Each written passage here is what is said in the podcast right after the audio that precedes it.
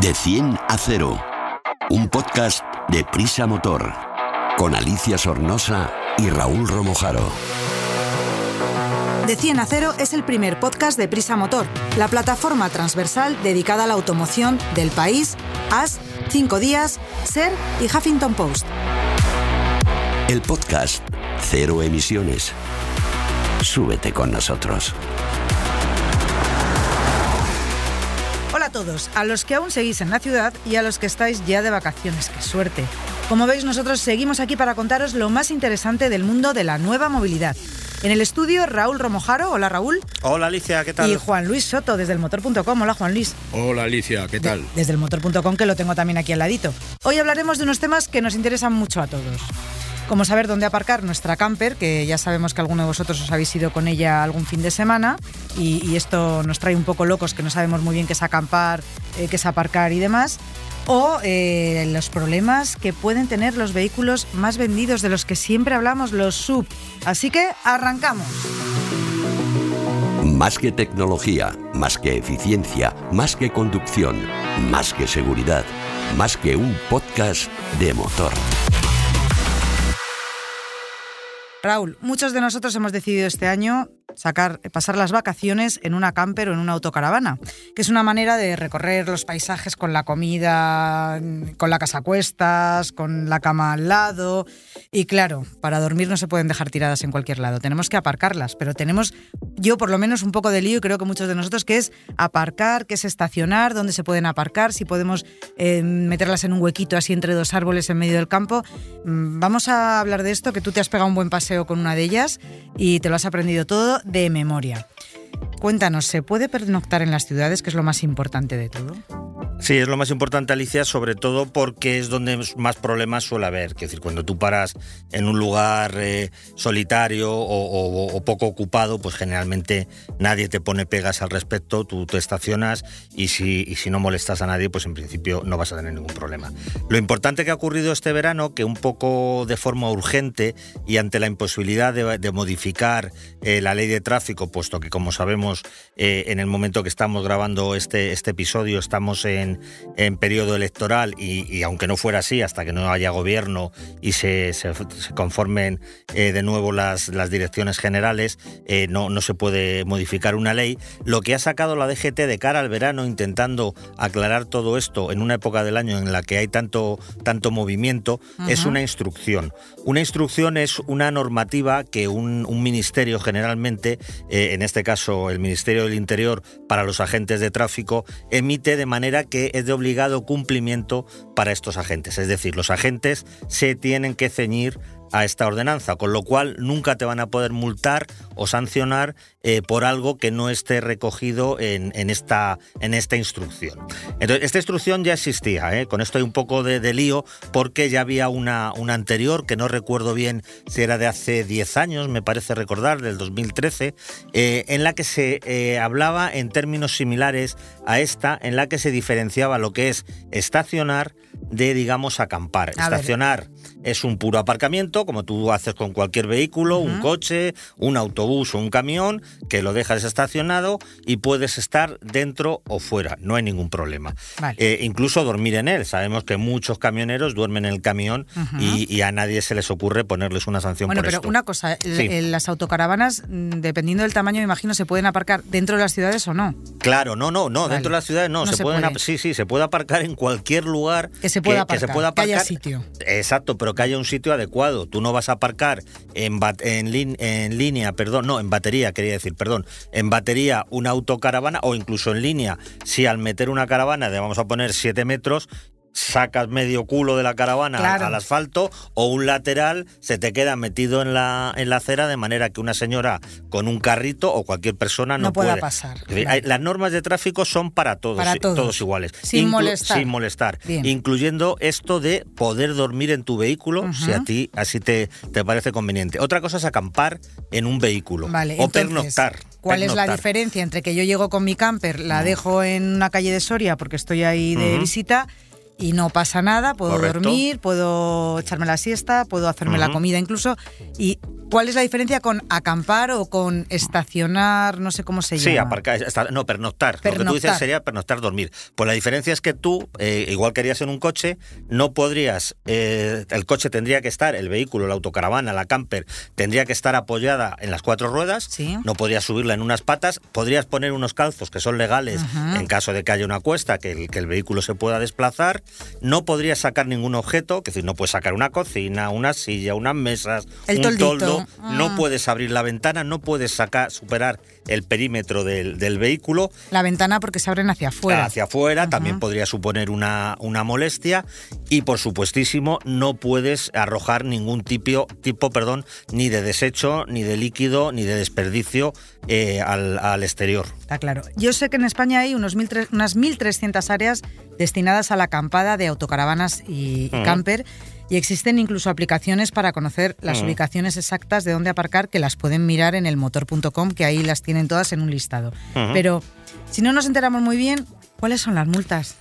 Eh, es que en principio, Alicia, si tú solamente estacionas tu, tu vehículo, sea el que sea, no vas a tener ningún tipo de, sanción. ¿Qué es lo que ha venido a reforzar la instrucción? Como digo, una instrucción similar ya existía. ¿Por qué es importante, aunque hay gente que cree que no es así, porque es más de lo mismo? Efectivamente, es más de lo mismo, pero con muchos matices, o, con matices importantes, mejor dicho. Más que muchos, los que hay son importantes.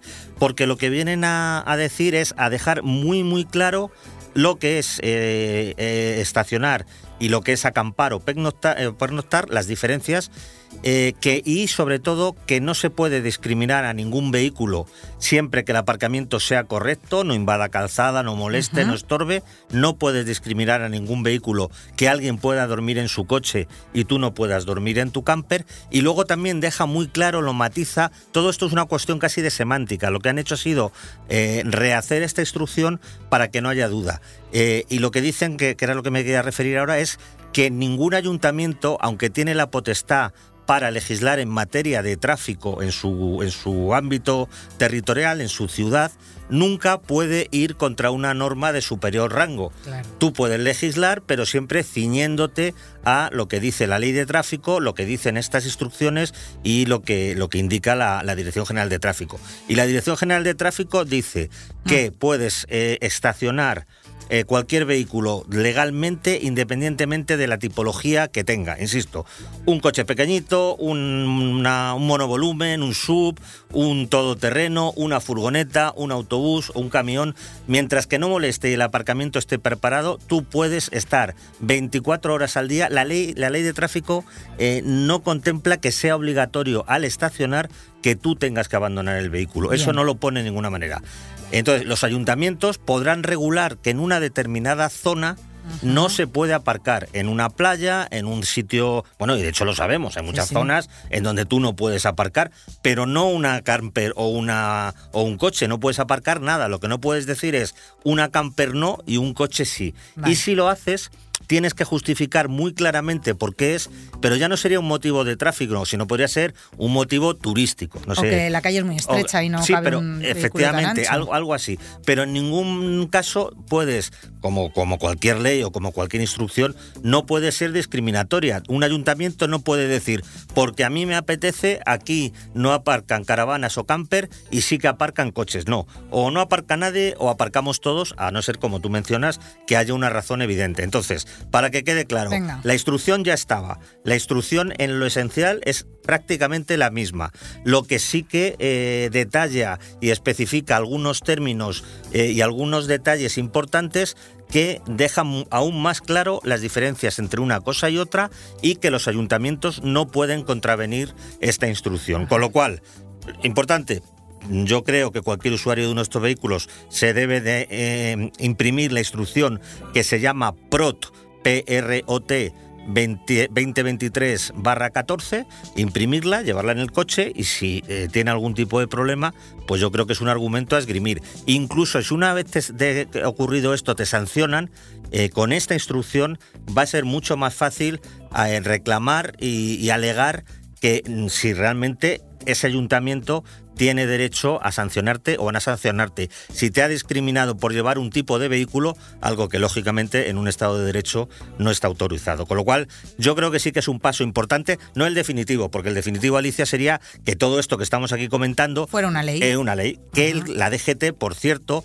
con las asociaciones de caravanistas y de fabricantes de caravanas, ya se ha comprometido que en la próxima variación de la ley de tráfico esto se va a incluir. Pero ahora mismo no es posible por el tema que hemos dicho electoral. Con lo cual, dentro de lo malo, no está mal que esta instrucción justo antes del verano haya salido para clarificar un poco todos estos asuntos. Bueno, pues fenomenal. Mira, la DGT de vez en cuando hace las cosas de Eso, sí, eso que a ti no te gusta mucho, pero en este caso yo creo este que sí que Es, es, una ayuda. ¿eh? Hombre, lo que sí que decimos siempre es que hay que apelar al sentido común. No puede haber un espacio en el que las caravanas o los campers invadan zonas eh, comunes. No puede ser que en un lugar todas las caravanas o los campers eh, ocupen todas las plazas disponibles para el resto de la ciudadanía. No puede haber 50 caravanas en el mismo sitio. Y ya no hablamos de los marranos que son capaces mm. de echar desechos, líquidos, la basura al exterior. Porque cuando hace eso lo que ocurre es efectivamente que les dan argumentos a los ayuntamientos para decir, esta gente no queremos que vuelva por aquí. Justos por pecadores. Correcto. Bueno, señores, pues ya lo sabéis. Eh, lo único que no se puede hacer cuando aparcas tu caravana es sacar las sillitas, el toldo y ponerte ahí como si estuvieras de picnic. El resto está permitido. lo que hay que hacer es aparcar. Tú aparcas como si fuera cualquier otro vehículo y y no puedes hacer nada más. Muy bien, pues nada, ahora nos queda solo alquilar la camper para este veranito y salir a rodar como los caracoles con la casita a cuestas. Fenomenal. Explicamos fácil lo difícil. Juan Luis nos traes desde el motor.com algo que va a interesar a una inmensa mayoría, a los propietarios de los sub, estos coches que ya sabemos que son más grandes y voluminosos, que ocupan más espacio que los modelos tradicionales y que su tamaño también provoca que consuman mayor cantidad de combustible, pesen más y además son un poquito más contaminantes por todo esto, ¿no? que los turismos normales. ¿De qué se van a tener que preocupar sus propietarios? Bueno, pues es que el gran éxito de los sub, como tú bien has dicho, son coches más grandes, más pesados. Eh, pues es que han empezado a, a, tenido unos efectos negativos en cuanto a que han empezado a ser eh, contemplados como más invasivos y contaminantes. Ah, Entonces, eh, ya en algunos países se han empezado a tomar medidas en su contra, como, por, ejemplo, en cuál? En Francia. Aquí al ladito. Aquí al ladito. desde primeros de año, pues ya se les está grabando a los sub con una tasa especial a los más grandes, a los más pesados, a partir de 1.800 kilos en vacío y tienen que pagar 10 euros por cada kilo que sobrepasen ese límite. Entonces, claro, imagínate un sub que pesa a lo mejor un sub grande de 2.000 kilos, pues ya son 2.000 euros. De, ¿Pero esto lo pagas al comprarlo? Sí, esto es para, para coches de, nuevos. ¿Sabes? Pues los híbridos, por ejemplo, los sub híbridos que pesan bastante por las baterías, por un lado les descuentan dinerito por ser un híbrido, pero por otro te lo están. Qué bien lo hacen, ¿eh? Sí, con el tiempo, con el tiempo también, también van a, van a tener que pagar. Entonces, ¿qué tipo de tasa es esa y cómo la calculan? Aparte de por el kilo, el peso, el. ¿Cómo? Bueno, eh, hay ayuntamientos que ya han empezado a tomar cartas en el asunto y, por ejemplo, en París eh, ya no solo te van a cobrar por el peso, también por el aparcamiento, donde aparques, el lugar que ocupen, el tipo de motor, el tiempo que, vayas a estar aparcado y, como no, eh, la duración del, estacionamiento. Bueno, pues eso ya lo hacían. Sí, sí, ya lo hacían, pero con estos coches va a ser más caro. Va a ser más caro hacer esto. además, hay otro factor que es que los ciudadanos eh, se sienten perjudicados, según, según estas nuevas medidas, por una contaminación de tipo estético. Los estos coches ocupan más espacio. A mí me va a entrar la risa con esto, perdóname. ¿eh? Entonces, pues las ciudades, pues claro, se están inundando de coches mucho más grandes, cada vez hay menos sitio y, bueno, esto también se está notando. Y además, eh, también se sienten perjudicados en la faceta de la seguridad, porque estos sub eh, se ha demostrado además con ciertos estudios que son más peligrosos sobre todo para los usuarios eh, eh, más frágiles, como los peatones, como mm. los ciclistas, como los motoristas, porque en una pequeña colisión, pues claro, no es lo mismo el, que te atropelle o que te arrolle un, coche normal a, un coche de, 2.000 kilos. Claro, un sub que además son más grandes y ocupan más parte de tu cuerpo. Sí, en, las pruebas de colisión de atropello de, peatones, uno de los problemas que tienen es, este, y por eso algunos modelos muy clásicos como el, el Jeep Wrangler o el, o el Land Rover Defender, pues se han tenido que adaptar porque esos frontales cuadradotes pues eran tremendos, ¿no? Entonces a la hora de tener calificaciones de Euro pues les penalizaba, en Europa sobre todo, en Estados Unidos algo menos, pero les penalizaba muchísimo. en Estados Unidos no creo, porque hay coches que yo me he puesto al lado de ellos que tengo alguna mm. foto que no es que sea yo muy alta, pero me superan. Claro. superan. Entonces ese tipo de automóviles en los atropellos pues son, son mortales. En definitiva, Juan Luis, que es un impuesto por estorbar más, ¿no?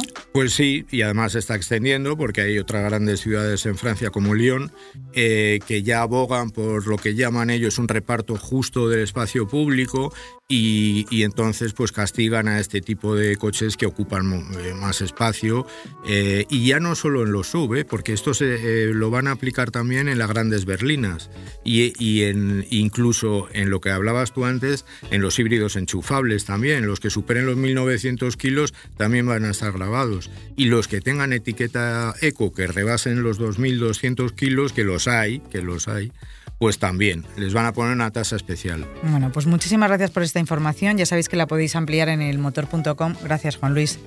Me voy en moto. A ti, Alicia. Me voy en moto y en, mi coche, Eso es. En tu coche pequeñito y en moto así no, no estorbas y, no te cobran más.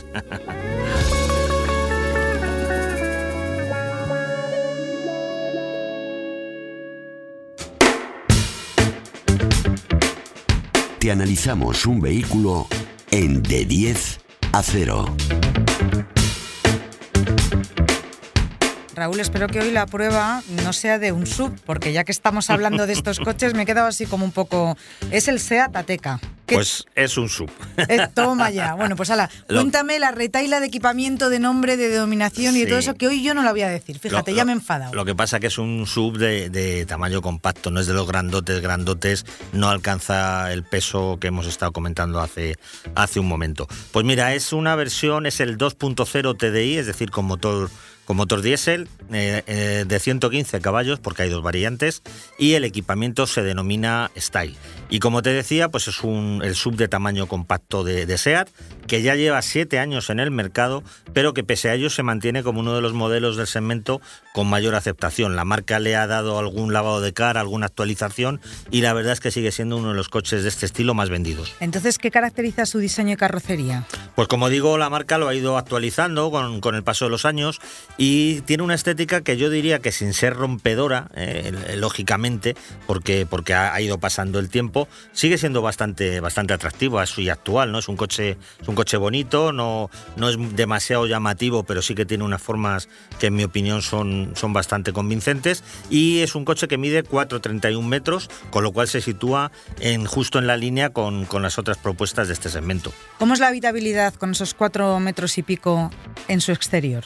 Ocurre un poco lo mismo que estamos mencionando con el tamaño. Está en la media. No es especialmente amplio, no es de los más amplios de su estilo, eh, aunque más que suficiente para cuatro personas. Y en cuanto al maletero, eh, sí que tiene una buena capacidad. Eh, tiene 510 litros y sobre todo es muy valioso que tiene unas formas bastante cuadraditas, que eso ya sabes que significa que siempre puedes meter bultos con mayor facilidad, aprovechar muy bien los huecos y que no te queden ahí espacios vacíos que no sirven para nada. Se cubica mejor. Efectivamente. ¿Cuál es el equipamiento más destacado? El Style es uno de los, o el Style, como queramos llamarlo, es uno de los más completos y, en el Ateca, que, tiene esta configuración, la verdad es que, como digo, es, una de las dotaciones en la que más detalles encuentras en cuanto a soluciones de seguridad, de confort y, de conectividad. Es uno de los componentes de este, de este segmento, yo diría, más cualificado.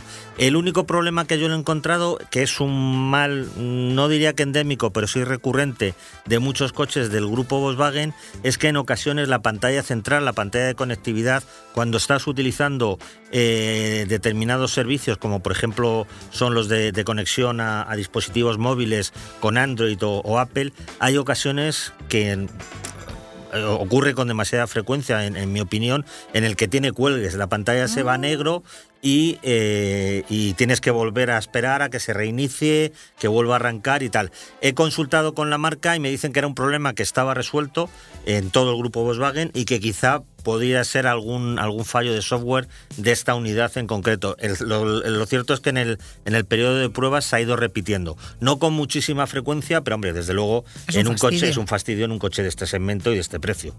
¿Qué motor lleva? Es un motor diésel, ¿eh? sin ningún tipo de, electrificación. Es algo extraño que ya vemos que en las últimas pruebas que estamos haciendo casi todos los coches o son eléctricos o disponen de algún tipo de, apoyo, de, apoyo de, este, de este tipo. ¿no? Y, lo que demuestra es que sigue teniendo mucho sentido para determinados conductores. Eh, ya digo, sin ningún tipo de apoyo eléctrico, tiene una potencia de 115 caballos, que pueden no ser parecer muchos, pero a mí creo que son suficientes para un uso convencional del vehículo. Ahora lo veremos en cuanto a las prestaciones y, los consumos. Y la mecánica en este caso es sencilla, se complementa con un cambio manual de, de seis marchas y la tracción es delantera.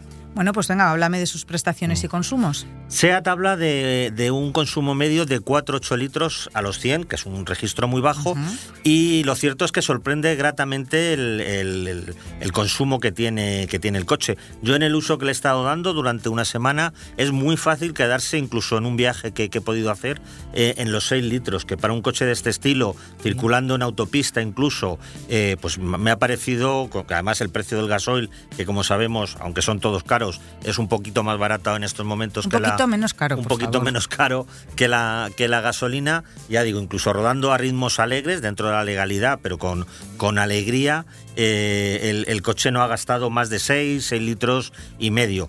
Si a esto sumamos que tiene un depósito de 50 litros, es bastante sencillo obtener autonomías de más de 700 kilómetros, que está muy, ah, bien, no tener que parar a repostar. Podremos parar a descansar, a estirar las piernas, pero a echar gasolina, que no deja de ser un proceso un poco engorroso, la verdad es que la operación eh, se, alarga bastante. Eso está guay porque podemos parar en vez de una gasolinera que suelen ser bastante feas, pues en, un páramo, en eh, al lado de un río, en, un, un puente. Correcto, además con este que es como un sub, pues te puedes meter un poquito por un camino, tampoco que sea muy complicado, buscar un arbolito y echarte ahí una siesta. De prestaciones, ¿qué era lo que nos quedaba?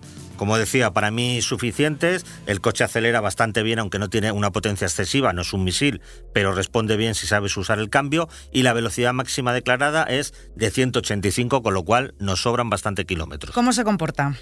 El Ateca se beneficia del, del, saber hacer de SEAT en la puesta a punto de sus, de sus automóviles. Es una de las marcas que sin, digamos, ser una de las referencias indiscutibles de deportividad, la verdad es que tiene coches muy, muy dinámicos y en este caso no es una excepción. Es un todo camino muy estable, con un comportamiento que es bastante similar al de, al de un turismo, sin grandes balanceos eh, y se desenvuelve a la perfección en cualquier escenario. Es ágil en zonas reviradas, tiene aplomo en, en carreteras rápidas como autovías o autopistas en curvas de alta velocidad y en ciudad, por, por el tamaño que, que tiene, pues es bastante, bastante manejable. La dirección y la suspensión eh, funcionan, eh, funcionan muy bien propician este, este comportamiento. Además, como decíamos, un diseño de chasis, de plataforma eh, y una puesta a punto, en mi opinión, bastante acertadas. Al turrón, ¿cuánto cuesta? El turrón nunca en estos tiempos nos está saliendo barato, ¿eh? porque incluso en esta versión que es de equipamiento alta, pero de un motor, digamos, entre comillas, básico, de 115 caballos, eh, su precio supera por poquito los 35.000 euros.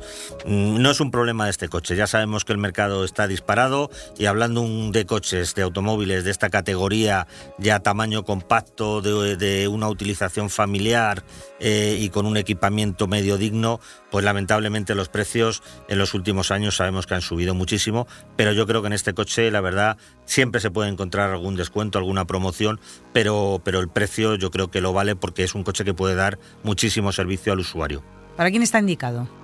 Ya hemos hablado de este fenómeno en alguna ocasión. Eh, Alicia es un todo camino, un todo camino, perdón, de todo camino parecía gallego, ¿no? De galleguiño ahora. galleguiño, un todo camino de tamaño compacto, que es quizá de los más buscados en estos momentos entre los compradores. Y es así porque cubre las necesidades de, muchísimas personas, ¿no? Desde, desde gente joven eh, o, parejas a familias, hombre, con cinco hijos quizás no, pero familias medias. Más que nada porque nadie tiene cinco hijos hoy en día. Bueno, algunos, hay algunos Bueno, si se juntan dos familias de divorcios, igual eh, sí. Igual ¿eh? sí, efectivamente. Todo, pasa que tendrían que juntar también los dos coches. Y luego lo que hemos mencionado, ¿no? La polivalencia, que es un coche que sirve para el día a día en la ciudad, puedes hacer una escapadita de fin de semana, incluso entrar un poquito en algún camino al campo sin, sin grandes aspiraciones. Y luego para viajar, ya te digo, yo he, hecho, he, he podido hacer con él un, un viaje y, y, la verdad es que he ido estupendamente cómodo y, y, bueno, pues disfrutando bastante de todo su equipamiento y asistencias a la conducción. Fenomenal. ¿Cuáles son sus rivales de mercado para finalizar?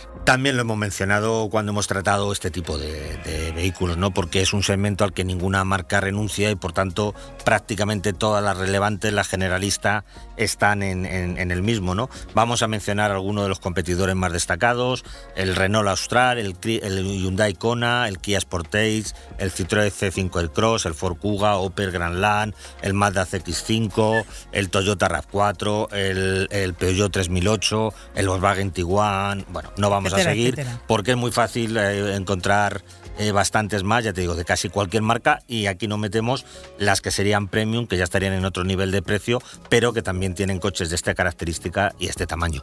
Pues muchísimas gracias, Raúl. A ti, Alicia. Hasta aquí los minutos dedicados a todos vosotros y el mundo del motor. No olvidéis que podéis ampliar los temas en elmotor.com. Disfrutad de vuestra camper sin que os pongan multas por aparcar indebidamente y si os vais a comprar un coche, ir pensando en lo que os puede costar un sub. Hasta la semana que viene, que aún estaremos por aquí para lo más interesante del mundo del motor.